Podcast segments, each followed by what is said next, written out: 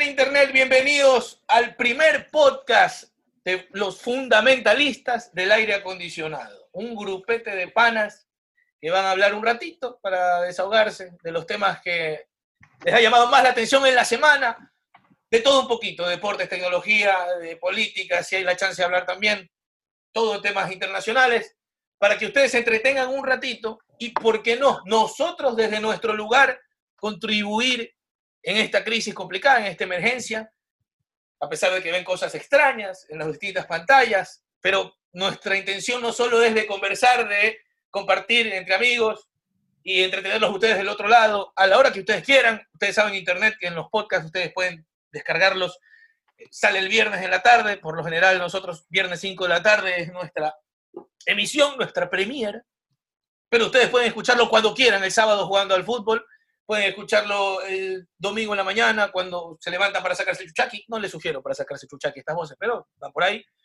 Pueden, no sé, el lunes para arrancar bien la semana de los temas del fin de semana pasado, o si quieren amargarse un poquito más con algún tema que también estuvieron tratando, ¿por qué no? Nosotros seguramente lo vamos a conversar.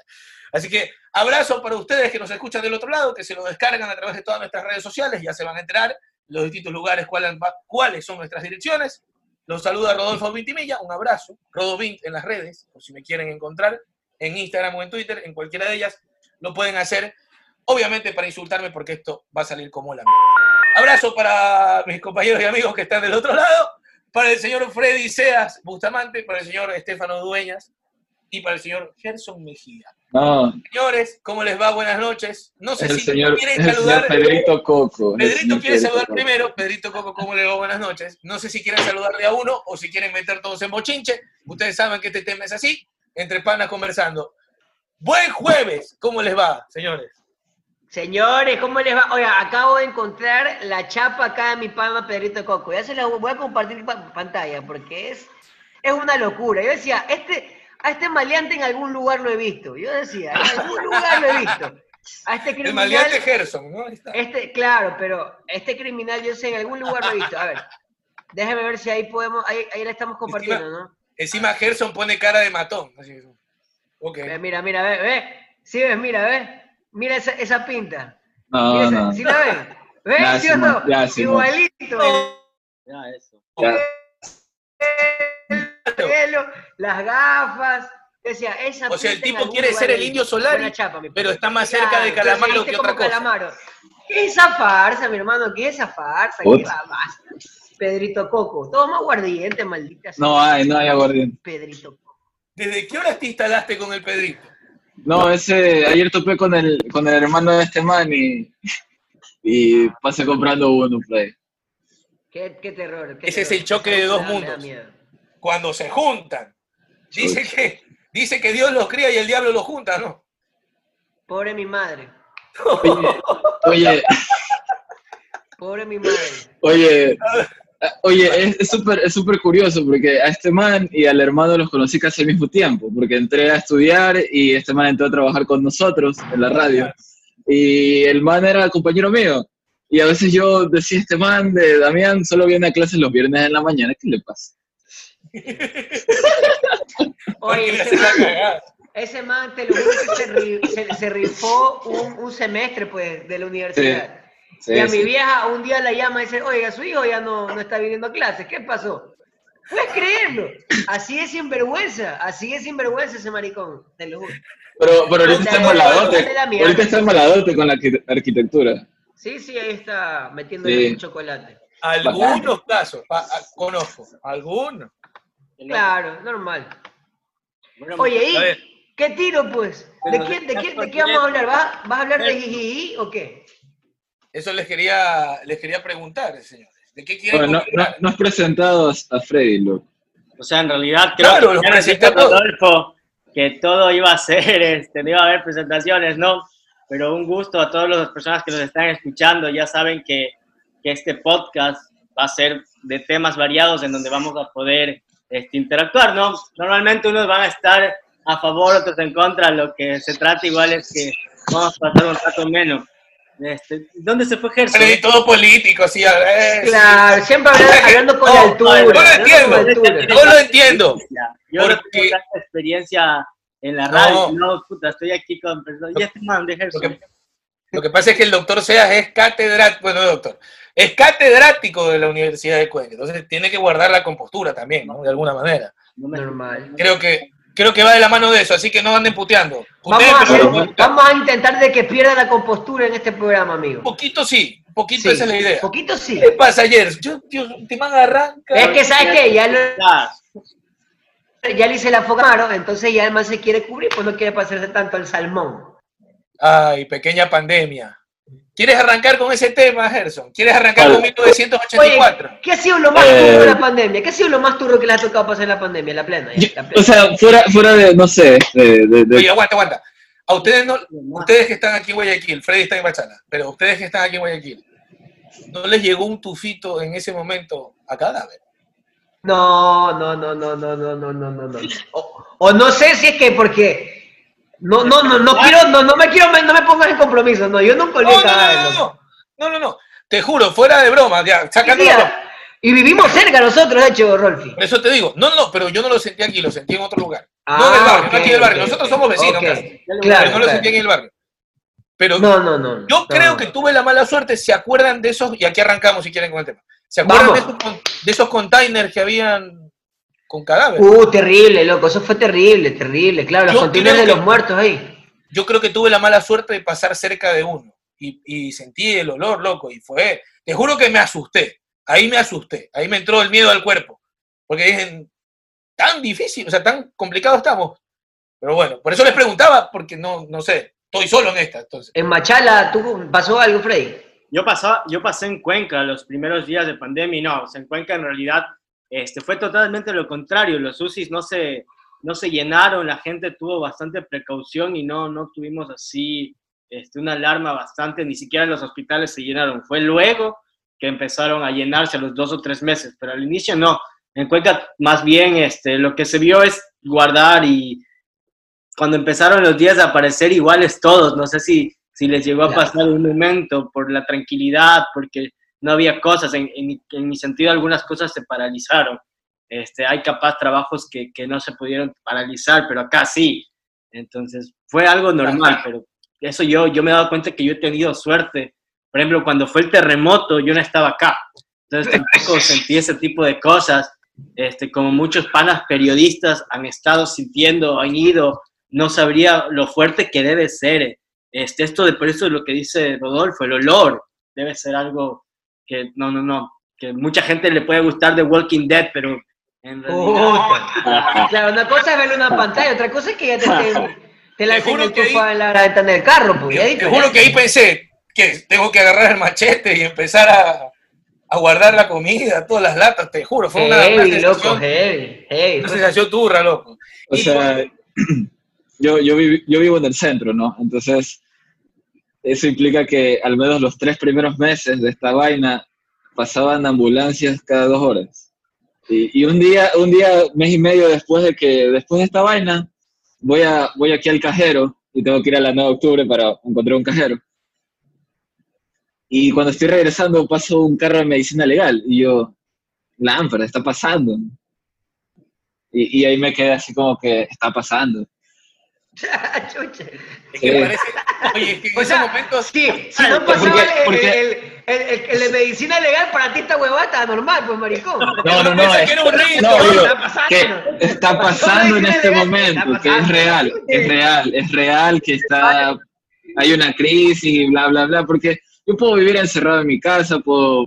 Prácticamente mi vida era igual, ¿no? Solo salía para ir a la oficina y en la oficina paso encerrado en la oficina paso encerrado también. Solo salgo en la noche prácticamente, que no es lo mismo que salir en el día y palpar la realidad de la gente que, que bajo el sol anda trabajando todo el día y cosas así. ¿no? Entonces, ya cuando, cuando veo que no pasa por aquí la señora que vende tal cosa, o cuando veo que, que simplemente la gente ya, ya los buses no pitan y, y todos los días parecen domingo, era como una situación media, no sé, me sentía en, en una película, porque sigo estando en una ciudad.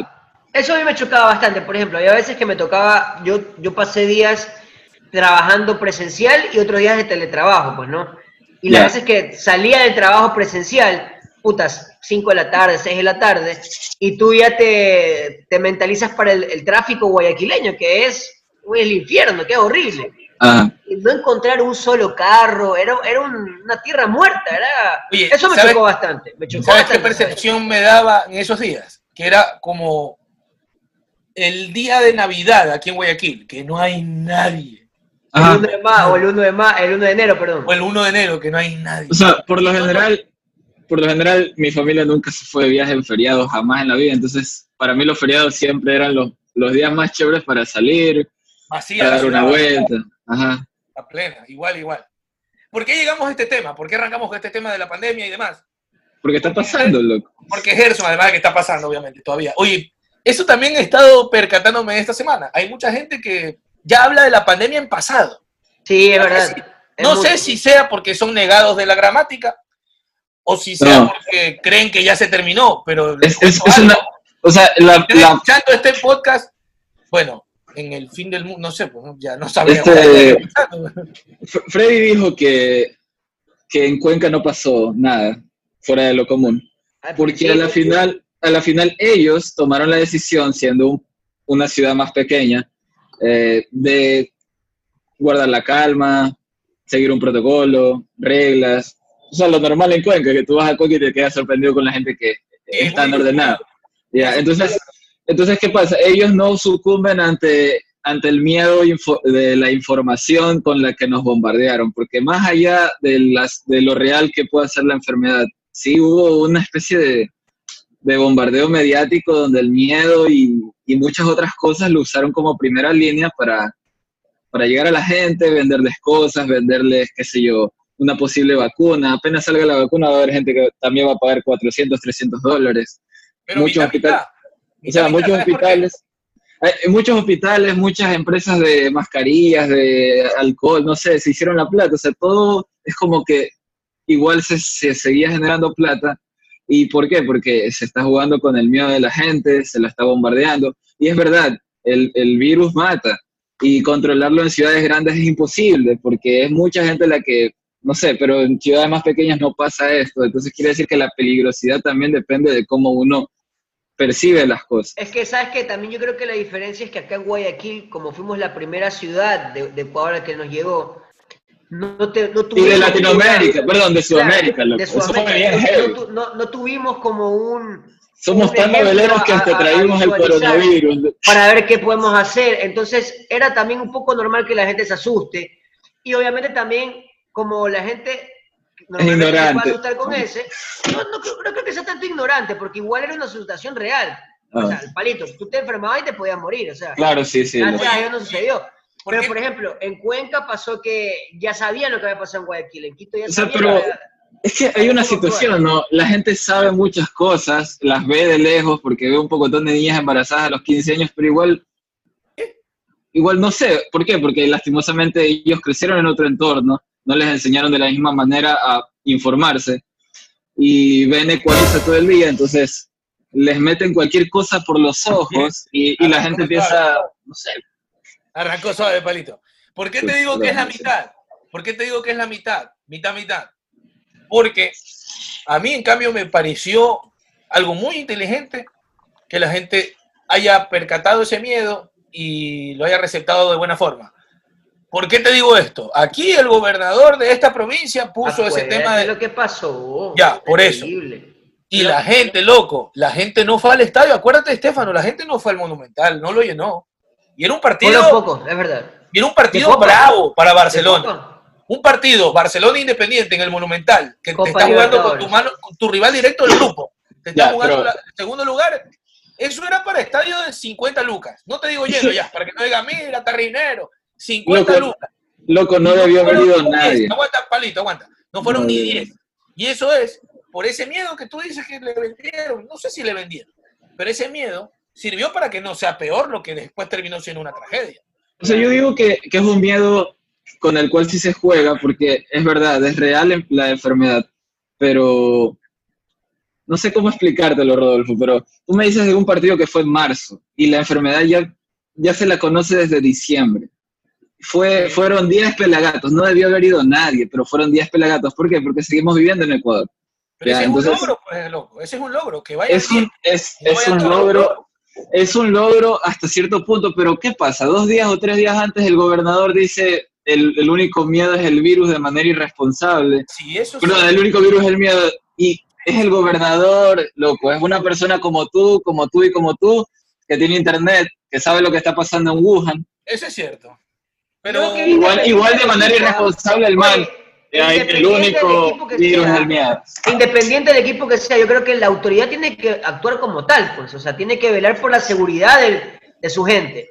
Y eso fue irresponsable. Fue, fue, fue Es que nadie midió consecuencias, en realidad. Nadie, no, hemos Pero ya pasó, en, en, China estaba pasando, eso, eso yo voy. ¿no? Ya si de ahora en adelante, la próxima vez que haya un rebrote de ébola en cualquier parte del mundo, olvídate, ya nadie va a decir, no, es que es en África, olvídate, nadie va a decir eso. Eso es lo que te digo, si en, digamos en 15 años viene alguna pandemia, créeme que todos, nosotros cuatro vamos a tener 46, 47 años, ya lo vivimos y vamos a actuar todos de una manera, pero la última pandemia, ¿hace cuánto fue? Fue casi hace 100 años.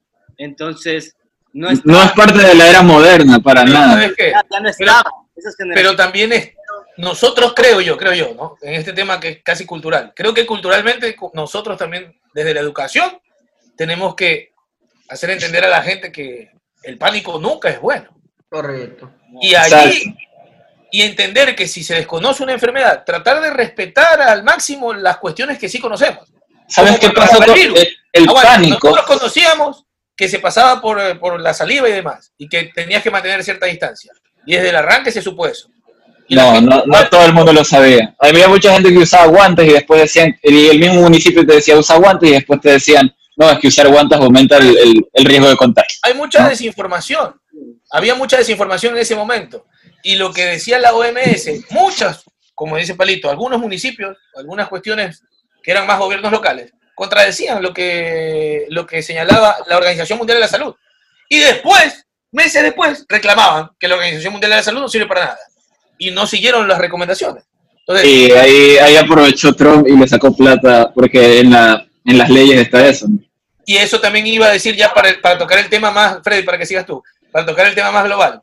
Mira que en Estados Unidos, en Estados Unidos es tan increíble que politizaron el tema de salud pública mundial. Lo politizaron. Es una cuestión de republicanos frente a demócratas. Y eso me parece a mí increíble. Porque es un tema, más allá de que renuncie Palito a entender estas cosas, es un tema de, salud global, no es un tema de no, sí, sí. o derecho. Sí, lo es, lo es. y, es un negocio. Es un negocio. es un negocio político, verdad. Yo lo que les decía, chicos, la vez pasada también, miren, miren, yo creo que, y siempre para todo lo que he dicho, que debe haber simulacros. O sea, si yo mañana se cae esta casa y si yo no he planeado por dónde salir o qué escapes hay, no lo voy a poder hacer. Correcto. Pasó en Taiwán, eso es lo que les digo, con el SARS, que fue en el 2002, o sea, hace cuántos años, no ha llevado mucho. Este es el 19, ¿no? El COVID-19 por eso mismo. La gente dice, con la vacuna estamos bien, pero si sale otro COVID-20. Pero cuando vino el COVID, no, es que era, era muy diferente el SARS que el COVID, no es el mismo, pero cuando vino, en cambio, ellos inmediatamente cerraron todas sus exportaciones, este, importaciones, cerraron las, las, este, las fronteras y todo lo que ellos producían de mascarillas, de implementos, los cogieron para ellos resguardarse. Ellos cogieron sus provisiones y no dejaron a ninguna empresa exportar, este, importar, pero, sí, exportar. Este, entonces quiero que vean cómo ellos ya como tuvieron algo antes que pasó en el 2002, ellos ya pudieron contrarrestar y pese que Taiwán está muy cerca de Wuhan, no tuvieron la cantidad de infectados, o sea que, que tuvo ellos igual... Pasa, pasa que desde hace muchos años, desde hace muchos años los asiáticos usan mascarilla por una cuestión estética y también de operaciones de nariz y también justamente para evitar controlar complicaciones respiratorias. Y entonces nos habla de una cultura que ya viene con simulacros, prevención. Pero, pero, más que en Taiwán, Gerson, pasa más en Japón. En Japón usaban antes de todo este tema bastante el, tapabocas, como le dicen. Es igual. Pero en Taiwán, el resto de Asia no era tan habitual. Todo es político, porque Taiwán está con Estados Unidos, este, porque se separó de China, ¿no? Y China lo odia a Taiwán y ahí se lanzan muertos, este, inclusive de, de, de, cómo se ha manejado, pone Estados Unidos de ejemplo, de Taiwán, la, ataca a la OMS, y también un tema, lo que tú dices, en realidad todo es se vuelve político. Ahora este, Donald Trump quitó este financiamiento a la OMS y eso le eso, eso también es una jugada política, porque al final la OMS la financia y recibe plata y le sacan plata y es como prestarle plata a la OMS, más o menos, porque al final le van a terminar volviendo a dar plata a la OMS. Ya, pero eso demuestra poder, es como quien orina más lejos. El man dice... Exacto. No, Ahorita, lo tiene más grande. Exacto. Y, y, Trump, Trump no lo tiene grande, pero el man tuitea en mayúscula, ¿no? O sea, que tú ya la te sentaste al lado del man, claro. Pues se la vio. ¿No, no, viste, no, no, vieron la, la, foto que se viralizó de Donald Trump bronceándose? Yo no sé, mijo, yo no veo esa foto. Bueno, es, es, de estas filtraciones que... Fotos random, palito. No es eso. Fotos random, me No es eso. fundamentalistas del aire acondicionado. No es eso, es una de estas filtraciones que nacen a raíz de la isla de la pedofilia, Jesse Epstein. El, el, caso de Epstein, uf. Ajá, ajá. es, es, una de esas filtraciones. Eso es una no, cosa no, no, nos vayamos, oye, no nos vayamos del tema de la pandemia, Rolfi. Algo que creo que no hemos tocado y, de, hecho fue un via crucis para mucha gente. Ir a los supermercados. ¿Te acuerdas lo que era ir al supermercado en época de pandemia los primeros días? Había que Hermano, era horrible era estar desde las 6 de la mañana haciendo fila para que entres a las 8 con suerte. ni para el, ni para el seguro social vi colas tan grandes y tan temprano, loco. Era terrible. No se vivió en Cuenca. Eso no. Tú ibas. No, era horrible. Era horrible. Llegabas a esperar hasta unos 40 minutos en la cola ya para, para estar, pero hacer dos horas para poder entrar. No, para poder entrar. Mira, mira las diferencias en lo que estábamos. Es lo mismo que hablaba, por ejemplo, hablar del paro policial la gente que vivió en Machala, la gente que estuvo en Quito, con lo que se dio en octubre. O sea, no hay comparación, no puedes. Hay gente, La, gente dice estar relajada, pero, chica, lo que ustedes vivieron es, es increíble. Justamente, justamente por cosas como las que pasaron en, en octubre, es que pienso que dijeron, ah, estamos ante una situación de crisis mundial, vamos a utilizarla para que la gente regrese a su casa y ya no esté reclamando cada dos semanas. ¿no? O sea, porque siento que, oye, o sea, yo sí sentí que en el 2019, con las protestas que nunca terminaron en Chile, con lo que pasó en Ecuador, salió la película de Joker y todo el mundo quería salir a quemar la ciudad, ¿no? Entonces, creo que sí tiene... Sí tiene ¿No salir a quemar la ciudad? No, no, no, no. No es necesario, puedo quemarlas en mi casa, pero la cosa es que, que, no sé, utilizaran el miedo para reprimir a la gente. No, y, sabes que era, era bastante duro ver a personas que se cabreaban en la fila y que, por ejemplo, si te decían, ñaño, tenme la fila un rato, voy a ver una vaina en el carro. Y además es que, que, te decían nada, te vas a la verga, te jodiste, y además volvías. Oye, un par de veces me tocó ver pito ahí de gente. Y era, sí, y tú te das cuenta, y, decías, esta huevada en serio la estoy viviendo, esta huevada parece película, pues. La gente estaba nerviosa, loco. La, gente, se volvía, Y ¿sabes qué es lo peor, ¿Sabes por qué? Porque sobre todo tú entrabas al supermercado y ya no encontrabas ni verga. Exacto. Porque a la de la mañana no ves nada. Burro, porque llegabas después de mamarte dos horas en el sol desde las 6 de la mañana, cruzabas la puerta como gran ganador. Chuche tu madre, no hay un pedazo de carne en esta huevada, no hay pollo, no hay pan. A mí me pasa una buena, loco. Era, para llorar, pues, esa huevada. A mí me pasa una buena. Entro, así como tú, ¿no? Dos horas, cabezón, ah, que se pelea el uno, se pelea el otro. Entro, pero eh, sopla, agarro el carrito, directo a la carne molida. De Hoy veo una, loco, voy a agarrar y una man, loco, la coge. ¡No! David, dije, no puede ser mis hamburguesas. ¿Qué No, fue, me quería morir, pero bueno. Fred. El problema pero... Estaba paniqueada porque tú veías que de toda clase social, veía, escuchabas audio de, estas peluconcitas hablando así, puta, que, que tengo la plata, pero nadie le coge a mi esposo en el hospital, y puta madre. Ahí la gente se asustaba porque dices, ya, ya dejó de ser de, de dinero, o sea... claro, ya no es por el poder adquisitivo. Claro. Lo que pasa es que son de estas cosas que cambian el mundo, ¿no? Ya ahorita en 10 años, el, los hijos, o no sé, de ustedes, van a leer en los libros que en el 2020, cuando cambió la manera de percibir el consumo y esas cosas. Pues Porque a mí me tocó pasa ahorita. Toda esta noche, o sea, yo estoy muy seguro que ahorita. querían ir al parque y huevas así. Me, nos tocó, hubo un momento que ya nos tocó decirles: estamos en, una, en, una, en un virus. Porque igual, a ver, los niños tampoco son giles, pues. Pasar encerrados, no ir a la escuela, no llevarlos al parque, no salir a comer un helado. O sea, también es un es, una esclavitud para los manes. Oye, el hijo de mi pelada me preguntó eso. Me dice que ¿cuándo se termina el coronavirus? Me preguntó. Esa es la gran pregunta, claro. Yo me pregunto lo mismo, le dije, pero bueno, habrá que esperar. Oye, te juro que a mí, me, a mí, a mí se, me, se, me, se me abrió una arteria, loco, en el, en, en, el cuello cuando veía que había un que sacaba un carrito, pero era un carrito que parecía como que se iba a la guerra, pues en un carrito eso del comisariato para un mes. Son, esas paradojas del consumo donde tú dices que... Estados Unidos. El papel higiénico se llevaban por toneladas. La gente ¿Te acuerdas que, que hubo, hubo hasta una campaña por el papel higiénico? Que de hecho la gente cuando hubo este challenge de, de la gente que hacía cascaritas, ah, que los hacían... Ajá.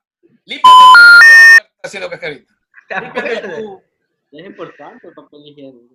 Por si acaso las malas palabras las voy a intentar censurar en la edición. Puro pipi el... O sea, eh, justamente esas cosas que tú dices, ¿por qué, ¿por qué un man llena un carro sabiendo que hay tanta gente con las mismas necesidades? Siendo una persona educada con Twitter y que, no sé, está paz informada. ¿Por qué hace eso? Y justamente porque existen esa clase de personas que aún a pesar de tener información a la mano, eh, consumen como locos, es que las, no sé, las marcas, los gobiernos, las empresas de salud potencian el miedo. y, los medios, y los medios también. Escúchame una cosa. Más allá de potenciar el, miedo y, esas cuestiones, deja tomarme la pastilla de la conspiración. Más allá de todo eso, hay una cuestión que es clave. El ser humano cuando siente que está en un momento de emergencia, cuando está en una urgencia, no le importa nada, es egoísta. En ese momento, como tú dices, la gente sabía y estaba asustada por el virus. Entonces, ¿qué iba a pensar que a ti se te iba a quedar la nalga sucia? No, yo me llevo 10 rollos de papel. Anda, límpiate con el calzoncillo, con la media. Anda, límpiate con la hoja de almendra que encuentres, el yoísmo, a su plenitud, hermano. porque no, debería ser así, pues si tú tuviste una educación decente en un colegio decente, no, sé, no debería ser así. No digo que esté bien, pero tú te activas, eh, te activas como el modo supervivencia. Es como cuando te pasa un accidente y tu cuerpo se sobrecarga de hormonas, se sobrecarga de adrenalina para no dejarte morir. Así, como que el cerebro se, instala de esa manera. Hay gente que es muy capaz y que mantiene la cordura y que sabe mantener la compostura. Que es una supervivencia masiva, claro, en general, no solo de uno. Y supera ese nivel como yo le digo, o como le dicen los científicos en realidad, del, cerebro de lagarto, que es los instintos básicos que tiene nuestro cerebro como ser humano, que también tienen los reptiles, ese cerebro de lagarto nosotros lo, los, nosotros, los que llevan buena compostura, los que entienden este tema y no se alarman con esta emergencia o se supieron controlar, lo, lo, hace de mejor manera que nosotros, ¿no? claro. Hay uno que pero Cuenca, Cuenca es un ejemplo, Cuenca es un ejemplo de que probablemente si la gente en la próxima pandemia pasa o que no pase, eh, se organiza. Pandemia. O sea, yo no lo descarto, yo no lo descarto. ¿Por qué? Porque Freddy decía, salió el SARS en el 2002. En el 2002 ya se sabía de, la peligrosidad de este, una viralidad así.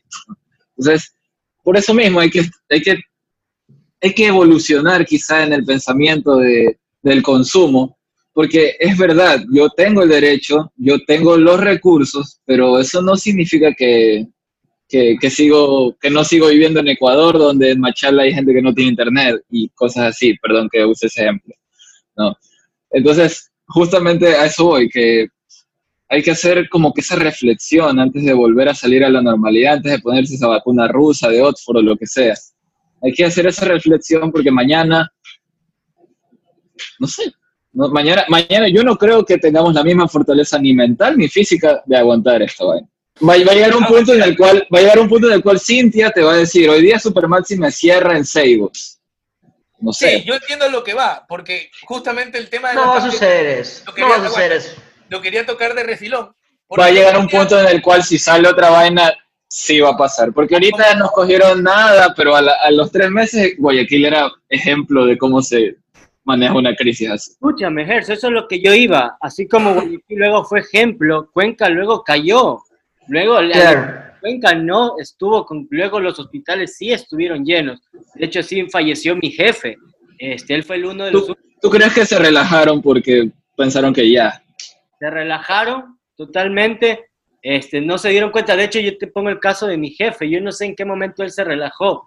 Él era una persona que solo iba a, un rato a la oficina y se regresaba. Una persona de 60 años que no, no es que de repente salió y me voy por acá, no, directo a su casa, se enfermó y, y no duró. Probablemente la noción que, no sé, en algún punto pasó, qué sé yo, al, cuidacarros el, y el cuidacarros le pasó una moneda y te pasa la nariz así y ya fue. Porque a los 60 años eres más frágil. Te decía que... yo, leía, yo leía estadísticas que decían que los niños de 0 a 10 años se pueden enfermar. Y, y eso es algo súper heavy porque los niños también transmiten el virus, pero no se van a morir probablemente. Y que solamente desde los 10 hasta los 40 años, solamente el 20% corre riesgo de morir. ¿no? claro, hay, hay, una tabla de gente más vulnerable. Claro, pero la gente de 40 en adelante es la famosa población en riesgo y la que a mí me dolía cuando licenciados de comunicación decían, pero si usted tiene menos de 60 años, no se preocupe. ¿No? Como que la gente que tiene más de 60 años no, no vale, ¿no? Como que ser población... Quiero entenderte, Gerson, porque arrancaste diciendo que metíamos miedo y ahora dices que, hay, que hubo periodistas que decían que no pasaba nada, que salgan a la calle. Entonces, ¿cómo hacemos? ¿Cómo hablamos? Siempre, siempre es culpa de la prensa corrupta, siempre es prensa, la, prensa corrupta. No, no, no, no. Yo, ¿O metemos miedo o cómo hacemos? No, no es eso. lo que pasa es que probablemente la mayoría de la población en Ecuador es joven, ¿no? Entonces, entonces, en vez de hablar de una manera responsable, te meten miedo. Y la gente joven es la que termina asustando a las tías que reenvían cadenas en, WhatsApp. Oye, yo les pregunto, quiero, quiero hacer una pregunta, ya que estamos en todo este, este lío de la conspiración, el lío de conspiración, y, que, y, que, te gusta a ti mucho, Rodolfo, y sobre todo a Esta nota, ¿eh? o sea, a, mí, a mí me dio mucha risa cuando lo, cuando lo, cuando lo leí, de verdad me parecía totalmente inverosímil. Que supuestamente esta pandemia fue creada, supuestamente fue creada para que la, gente, eh, por la sobrepoblación que hay en el mundo, para que la gente de mayor edad, que ya, ya está de salida en la vida, cojan el, ticket más rápido y así no haya tanta sobrepoblación. ¿Ustedes están de acuerdo de eso? ¿O, tampoco no lo creen ni a palo? La verdad es que yo no creo que la gente se ataque. Por eso, por eso, aguántame, por eso lo estaba frenando a palito. Eso es lo que quería decir. Si me tomo la pastilla de la conspiración y me voy a China, que fue donde surge el virus, y si, mejor no lo nombro, y si el, amigo chino quiso aplanar un poquito ese tema de la sobrepoblación y se le fue de las manos. No, por, supuesto que sí. Yo sí lo creo. En, países, en países como China, la población es una herramienta de trabajo, ¿no? Entonces, probablemente también es una carga de derechos y salud. Entonces, también es como para pulgar un poquito. A ningún país, y que me disculpen los viejitos, que los quiero mucho, que nos estén escuchando, que hayan bajado el podcast, pero a todo país fiscalmente no le conviene tener muchos viejos. porque tienes que mantener la jubilación, porque tienes que mantener un montón de cosas que son, son derechos que se han ganado camellando los amigos, por si acaso, por cierto, si nos están escuchando. Son derechos y, y es plata que tienen que dársela. Pero, pero, existe Hablando, claro, hablando del frío número, ¿no? Me transformo en este momento en, ministro de finanzas de un presidente de derecha. Y te digo. Estamos, estamos hablando del amigo Martínez, el que va a ser el próximo lazo. No digo, yo no digo nombres. Y te digo, no. y te digo, no al, qué sé yo, al Ministerio de Salud y como en Argentina lo hacen secretaría. ¡Pum! Y tienen menos recursos de la salud y a los viejitos no le dan la jubilación y le sacan del IES, como hizo acá un amigo que no lo quiero nombrar, pero que ya está condenado. Y así, ¿no? Hay unas cuestiones que, que les conviene a los estados, pero de ahí a pensar de que China lo generó para deshacerse de esos números que son inconvenientes desde la economía, no sé, ¿no? No, a mí me queda mucha duda. Es, bravo, loco, es bravo. Sería como decir, muy retorcido, ah, muy retorcido. Es, es, como, decir que Estados Unidos mandó gente de la CIA a intervenir el gobierno sudamericano. Es que... Ah, eso sí pasó. Ah, bueno, está bien. Yo, yo, yo creería, loco, que no, no sé, no, eso me parece un poco, o sea, si no se pone, si se toma la pastillita, podría estar pero de ahí yo lo que he leído más o menos es que la gente y gente que sabe del tema dice cómo pudieron, a ver, si se, se dio el virus y a las semanas teníamos las pruebas rápidas, cómo se pudo hacer tanto proceso si estamos hablando ahora de las vacunas y cómo la vacuna en Rusia tienen, pero tiene que seguir ciertos protocolos y pasos para que pueda salir a venta al público. ¿Cómo se dio estos pasos tan rápido? O sea, ¿cómo tenían preparado este, todo este sistema? Ahí es donde más o menos uno se pone a ver. Otra cosa que me dieron argumentos buenos de esta conspiración es de que el virus tuvo dos cepas. Tuvo una que menos y una más. Y eso dicen, ¿cómo puede ser posible? Porque el virus tiene que ir mutando y de repente hayan salido dos cepas de la misma manera. Ahí uno se pone a decir, mm, pero chuta, es un poco difícil o, duele. Yo he escuchado amigos que me dicen eso, no, es que esto es algo de conspiración para matar a la gente adulta y ellos siguen saliendo y no teniendo control. Pero y en este segmento que se llama Haciendo calentar a, los presidentes, Putin jugó, jugó a la rayuela, pues, con los, con los, ¿cómo se llama? Con los protocolos. Claro. ¿Por qué llegó a la vacuna? Porque se saltó la fase 3, pues. Claro. O sea, el tipo dijo, a ver, me salió el 3, ta, ta, ta, la rayuela, listo, vamos para adelante. Y supuestamente la probó en una de sus hijas, no sé. Así, dijo, así dijo. así dijo. Pero, eh, eh, y, es parte de la historia de Rusia, porque no me acuerdo quién, una de, creo que fue Catalina la Grande, la man también una vez se probó una de esas cosas. Eh, según cuenta la historia, ¿no? Entonces tampoco es para creerlo. Y, o sea, yo creería que si mientras Rusia con su maquinaria mediática a través de RT nos dice que ya la vacuna está posiblemente disponible de manera masiva antes de que se acabe el año, en cambio en el otro polo opuesto mediático dicen desde Oxford que no creen que esté disponible antes de 2022 y ahí comienzan las teorías a decir que es porque realmente todavía siguen haciendo el reparto o el posible reparto de qué empresa va a distribuirla en X o Y país o X o Y región.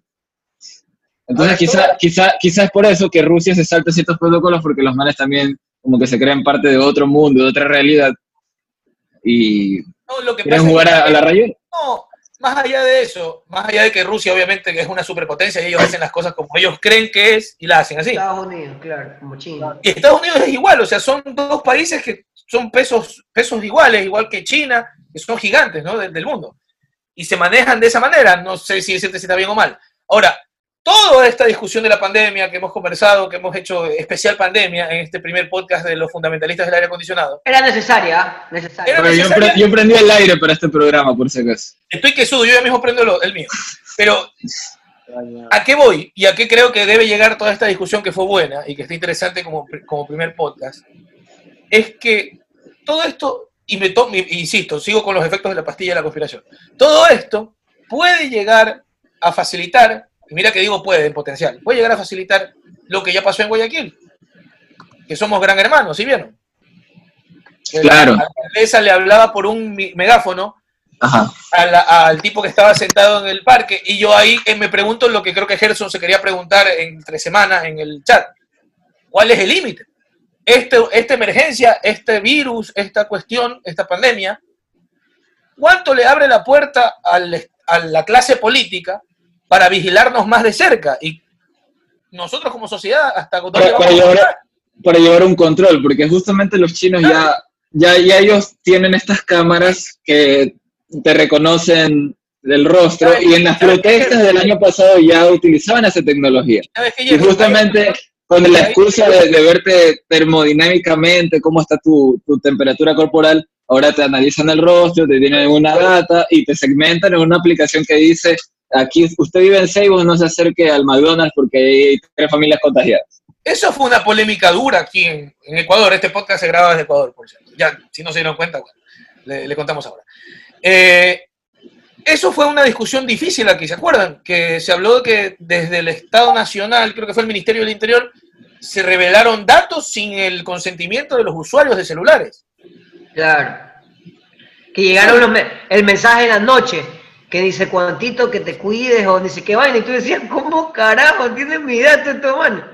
Vaya Paula, no me mires, no me mires. No, oye, es eso, es que es más, es, más, es más chistoso de lo que tú crees. Tú vas un día a un festival de música y tiene un stand de Prati y te dice, tómate la foto y te regalamos la foto revelada aquí, pero primero tiene que llenar un papel donde tiene que poner su correo, su número de cédula, su celular y su nombre completo.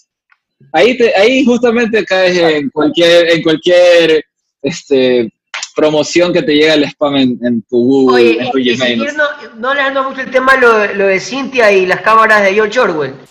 Sabes que a mí me, me volvía loco eh, que cuando están recién haciendo la exposición esta de, de, las cámaras, pues hablándole al señor ahí sin la mascarilla, que la gente que estaba con Cintia se reía, como diciendo, uy, qué, qué avanzados que somos, qué, qué tecnología de punta que tenemos. Oye, qué chévere esta máquina, mira, yo le puedo hablar. Y el gordo me escucha, mira, el gordito me escucha. Increíble, o sea, la gente no se da pueblo, loco, ¿ah? Y comenzaron, comenzaron a pasar parejas que se de represión total, o sea, es que lo es. Puede ser una herramienta total de represión a largo plazo. Porque uno puede ver la, parte inocente de, ay, si me está viendo Cintia me dice que me ponga la mascarilla. Pero también puede estar para otro tipo de cosas, pues no. Es, la situación es delicada. O sea, la privacidad ahí se está rompiendo, pero totalmente. Hablaban de eso de tecnología, así descubrieron el megáfono. No, descubrieron el megáfono, por eso te digo, somos pueblo. Pero hasta dónde, hasta dónde está ese límite, ¿no? Porque... Exacto. Yo tengo un punto de vista con lo que tú mandaste, o sea, en realidad creo que, que era, estaba una pareja, ¿verdad? En, sentados en algo y los hacen separar o les dicen que se pongan mascarilla. Pero bueno, también uno podría decir ahí, están en la vía pública, ¿no? Entonces, si es pública, también si quieren ellos su intimidad o quieren que no los molesten, o si no sé, no vi bien si se estaban haciendo besando o algo. Si eh, eh, la chica cuando pasa esto por, no sé, no sé, no sé, por educación, porque es mujer, por muchas otras cosas, se desentiende del chico y daña el momento, ¿no? Entonces, justamente es esta parte del acoso disfrazado de autoridad que, que quita o coarta tus libertades de las, de las que ahora tanto se habla. Porque, mira, ustedes nunca fueron a las chivas, ahí iban gritando, man, a un hotel cuando veía a su madre en el parque, en las chivas. Nosotros claro, pues normal. Pero, pero es la joda de, así como ellos también están en su joda de noche, yo también estoy en mi joda, pero muy diferente es que venga el policía y desde el carro te diga, la pareja que está en el malecón 2000, por favor, sepárese. O sea, nada que ver. empiezas a ver un lado al otro y no ves a nadie, y ves una cosa que te está hablando del cielo. Ahora imagínate esa situación. O imagínate, imagínate, porque aquí nos gusta hablar de conspiraciones, imagínate que en esa camarita, en ese trabajo, trabaja justamente una persona que le gusta ver Disney y, es simpatizante de, no sé, de esos temas de la isla de la pedofilia. eso me refiero, ¿no? Uno, no uno no sabe la clase de persona que aparentemente lo está monitoreando. Y eso, eso es heavy, porque a la, a la final a los parques, ¿quiénes van? los niños, los menores de edad. Ahora, déjame vestirme de víctima de asalto. Me he visto en este momento de víctima de asalto. Y te digo, está bien, pues loco, así los que chorean van a la cárcel y los ven así en la cámara. Pero si ya tenido casos en donde... Ustedes han tenido... Ese es el trabajo de ellos. No sirve. No, no, sirve. No sirve esa pendejada. Son nuevas cámaras instaladas. Es un sistema nuevo instalado. Es un sistema nuevo con megáfono incluido. ¿no? Oye, es como el ojo de águila con el hablando de eso, hablando de eso ahí, a, lo del chico que justamente, puta, la verdad es una pena lo que le sucedió al chico aquí en Urdesa. de la, que, lo, que lo atropelló abriendo el carro, el chico llegando a su casa, abriendo la puerta del carro, el conductor, y viene una chica en un carro, asumo que estaba borracha, estaba se lo lleva, se lo lleva encima. Y no hubo un vigilante que la detuvo a la chica en ese momento, o sea, después tuvo que haber una demanda de por medio después de las cámaras que vieron, o sea, no es que son tan óptimos tampoco eso del... y al momento que se graba este podcast estaba grave de salud. sí, la verdad es una pena, una pena. O sea, esas cosas de ahí también pasan por, por una falta de... Pero es que es, una situación fortuita, pero pasa porque ahorita, o sea, todo el mundo anda en sus cosas de querer vivir la vida y... No sé. Espérate, no te desvíes, Palito. ¿Algo querías decir, Freddy? No, yo digo que son importantes las cámaras porque en este caso, por ejemplo, no sé si se resolvió algo con la chica que, que atropelló, vieron las placas, algo. A futuro no sé, pero hubo un caso de un ciclista que hace semanas, ¿no? Que la familia se Entiendo que vamos a un juicio, entiendo que vamos a un juicio. Alguien para... una evidencia, o que sea decir, fue un Suzuki rojo, no sé. No sé si eso fue, eso, eso también es particular, pero eso pasa, no quiero sonar un poco, no sé, eso pasó en la isla Mocolí. No, o sea, ponte a pensar quién vive en la isla Mocolí. Y no quiero decir que la pues, gente. no quiero eso, decir. Eso pasó en Urdesa, ñaño. Eso pasó. No, no, no, no. Este, Freddy señala lo del ciclista. Ah, lo del ciclista. Ya, ya, ya, Pero ¿qué tiene eh, que ver que haya sido en Mocolí? O sea, no hay cámaras allá y uno probablemente nunca va a saber lo que pasó. Pero yo me, no sé, se me viene a la mente muchas cosas de gente que. pero si hubiese cámara, no, no estuviésemos especulando. Creo que ese es Claro, ese es el punto. Pero ¿por qué no hay cámaras? Porque es la isla Mocolí. ¿Quién? No sé, ¿no? No, no, no, no, no, no, no, a ver, ya, entonces, ¿qué pasa con la, la señora? tampoco en la, oye, en la Trinitaria tampoco, oye, en la Trinitaria no hay cámaras, palito. ¿ah? Y claro, y de, ley, y de ley todos los días atropellan gente andando en bicicleta y nunca vamos a saber por qué justamente pasó en la Trinitaria, eso voy, ¿no? Entonces, ¿qué pasa con, con la chica de Urdesa? Es que ella conduce un carro eléctrico y justamente cuando le llevan porque la detienen porque ella vive a dos cuadras del man que atropelló el man que atropelló no vive ahí, estaba visitando un pana y se reunió con una amiga y iba a dejar a la amiga y no sé, ya, entonces ellos están saliendo de una reunión a las 2, 3 de la mañana que tú piensas que nadie va a venir con esa mala intención de atropellarte. O sea, es como mala suerte combinado con, combinado con malicia, porque la malicia está en que ella la llevan detenida, probablemente no es la primera vez, pero ella no se hace la prueba de alcoholemia. ¿Y qué pasa? Los abogados de la ATM dicen que cuando alguien no se hace la prueba de alcoholemia es porque se aduce que tiene el estado de ebriedad más alto. Asume su culpabilidad. Pero ahora el abogado de la chica que atropella al chico dice que ella no se hizo la prueba de alcoholemia porque estamos en tiempos de coronavirus y el grado de, contagio al hacer la prueba de alcoholemia sube se hizo, se hizo la desentendida y por eso van a juicio, a pesar de que hay dos videos de diferentes cámaras, de diferentes ángulos, mostrando la situación. Pero no, ella no se hizo la prueba de alcoholemia, entonces hay un vacío legal en el cual entra el abogado y dice, estamos en tiempo de coronavirus, ella no se puede hacer prueba de alcoholemia. Bueno, es que todo el mundo igual tiene un proceso legal que tiene que, atravesar. Pues. Pero, eso, es, pero es esa malicia, esa malicia que probablemente ella ya atropelló o tuvo un problema conduciendo borracha en algún otro momento y tiene tanta plata para tener un carro eléctrico y un buen abogado para saber que si la vuelven a detener por una situación de alcoholemia, se hace la loca, estoy en coronavirus, no me pueden, o sea, yo me voy a juicio, no, no, sé. O sea, son cosas súper delicadas donde uno bueno, pues tiene que analizar. Claro, ya estamos especulando. La, realidad es que el chico está muy grave y, una, y es una lástima, la verdad. Y mira, mira que justamente el, el, hay un vecino que vive acá arriba mío que era muy amigo de él. Y justamente yo lo vi hace un, hace un par de Es un tipo conocido, es un tipo conocido. Porque a mí también La verdad, lo veía un poco, sí lo veía un poco tocado, la verdad. Es que la verdad, ver el video, ver el video. Porque sabes que tras, traslademos lo que fue un accidente. Ya que la chica no se dio cuenta, se agachó en ese momento a ver el celular, que se cayó algo. O sea, por último te bajas, ¿no?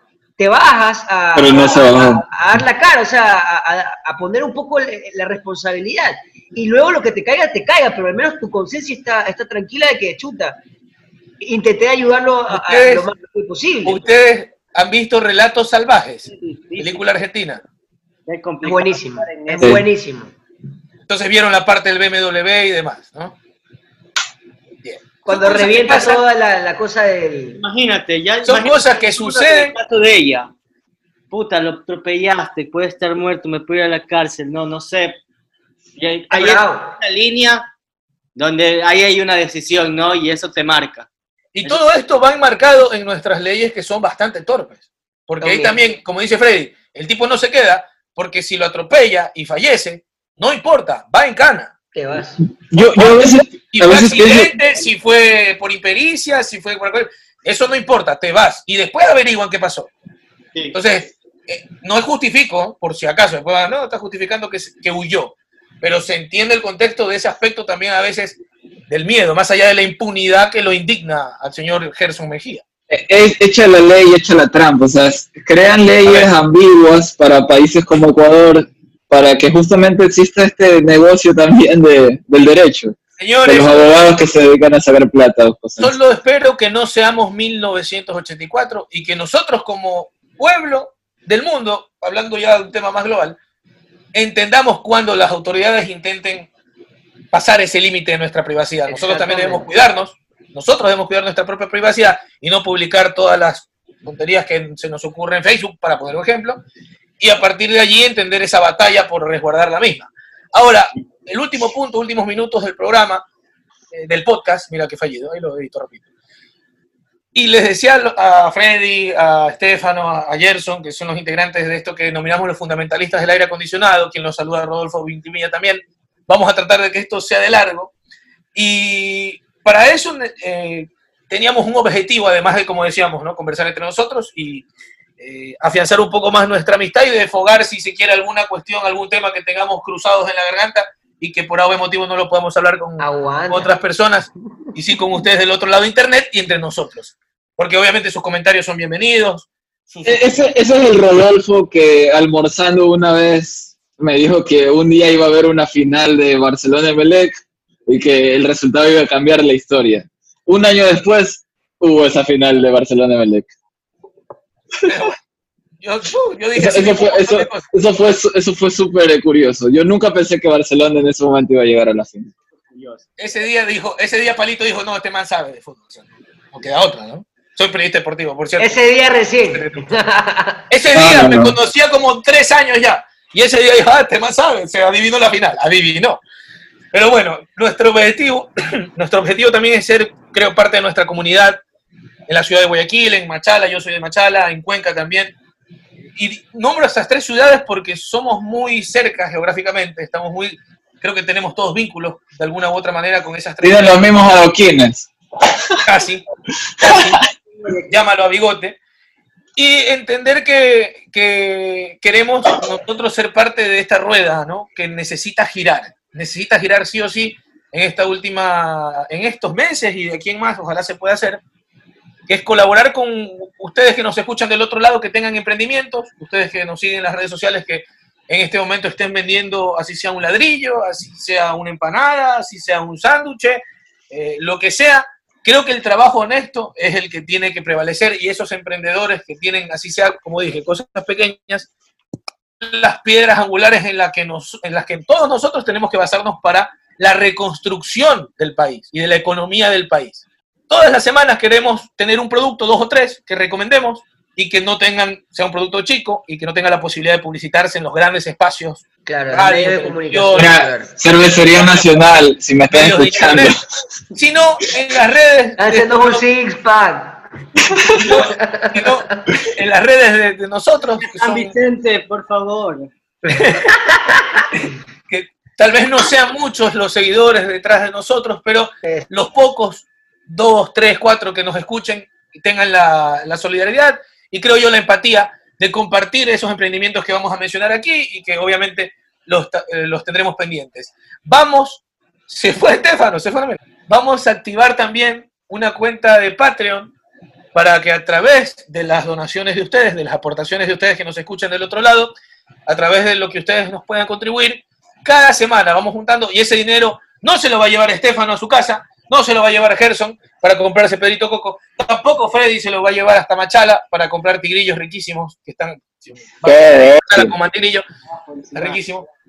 No, ni tampoco me los voy a llevar yo para acabármelos de cerveza. Ese dinero que se recaudará en Patreon, ustedes que nos escuchan del otro lado, si lo hacen posible, vacancísimo, lo vamos a usar para cada semana ir contribuyendo y comprando esos productos que vamos recomendando y a su vez, ese mismo producto lo vamos a sortear entre ustedes que contribuyen con los fundamentalistas del aire acondicionado. ¡Vamos!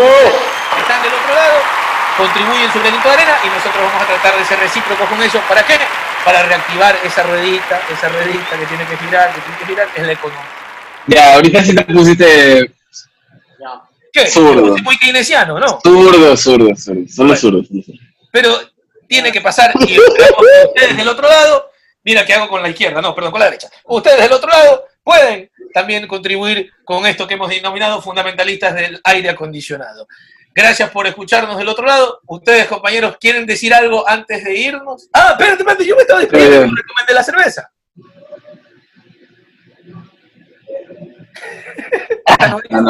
Esta no, es, pero la próxima. Y lo único que sé, lo único que sé es que cuando yo salga probablemente muy mareado de cualquier reunión, no me voy a subir del lado de la calle sin antes ver a los lados. ¿no? Por favor. Esperemos, que el amigo Malta se recupere pronto. Y esperemos que no solamente tenga que ser una persona conocida para que se haga viral este tipo de casos, porque pasa mucho más de lo que uno cree. Eso sería lo ideal. Bueno, chicos, yo solamente les quiero dar aquí mi producto. No, mentira. No, esto es un buen tema de que tenemos que hablar.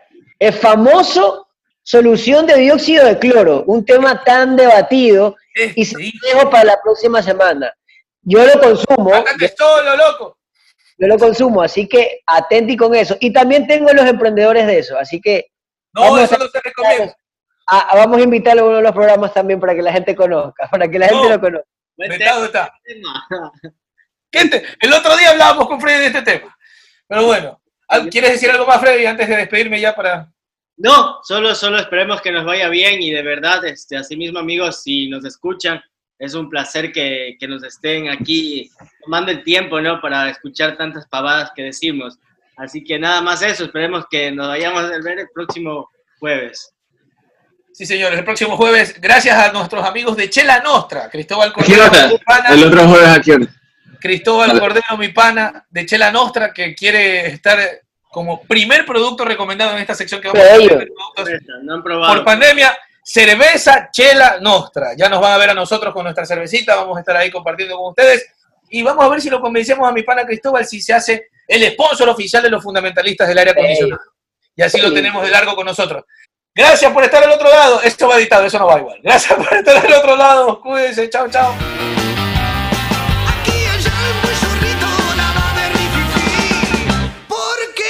It's to rock and roll.